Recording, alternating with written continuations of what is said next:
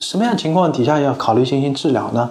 那么从目前现有的情况来看的话，子宫肌瘤需要治疗大概有以下几种情况。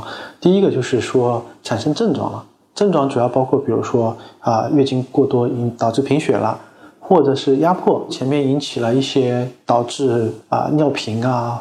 或者是腰痛啊，这些东西影响到生活质量了，那也需要考虑进行手术干预的。因为子宫肌瘤导致的不孕也是需要考虑进行干预的。那么还有呢，就是说子宫肌瘤迅速长大，并不是一个绝对的手术，而当你比如说绝经以后，比如应该缩小，但是它这时候出现长大了，这时候我们应该考虑要是不是要进行手术的一个干预治疗了。所以在这个时候，大概我们需要进行探查。那么长得快。或者是说提示子宫肌瘤如果没有症状情况底下，都不是一个绝对需要手术的症，因为子宫肌瘤本身来说，它是一个激素依赖性的疾病。当我们绝经了以后，随着身体里面雌激素的下降以后，它的这个肌瘤大概通常也会出现一些萎缩。所以在这种情况底下，我们并没有必要为这些没有症状的子宫肌瘤进行手术干预。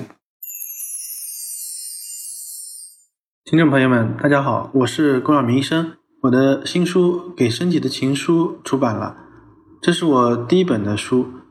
新书呢，在当当、京东、亚马逊等网上书店以及全国的新华书店均有销售，献给广大的女性朋友们。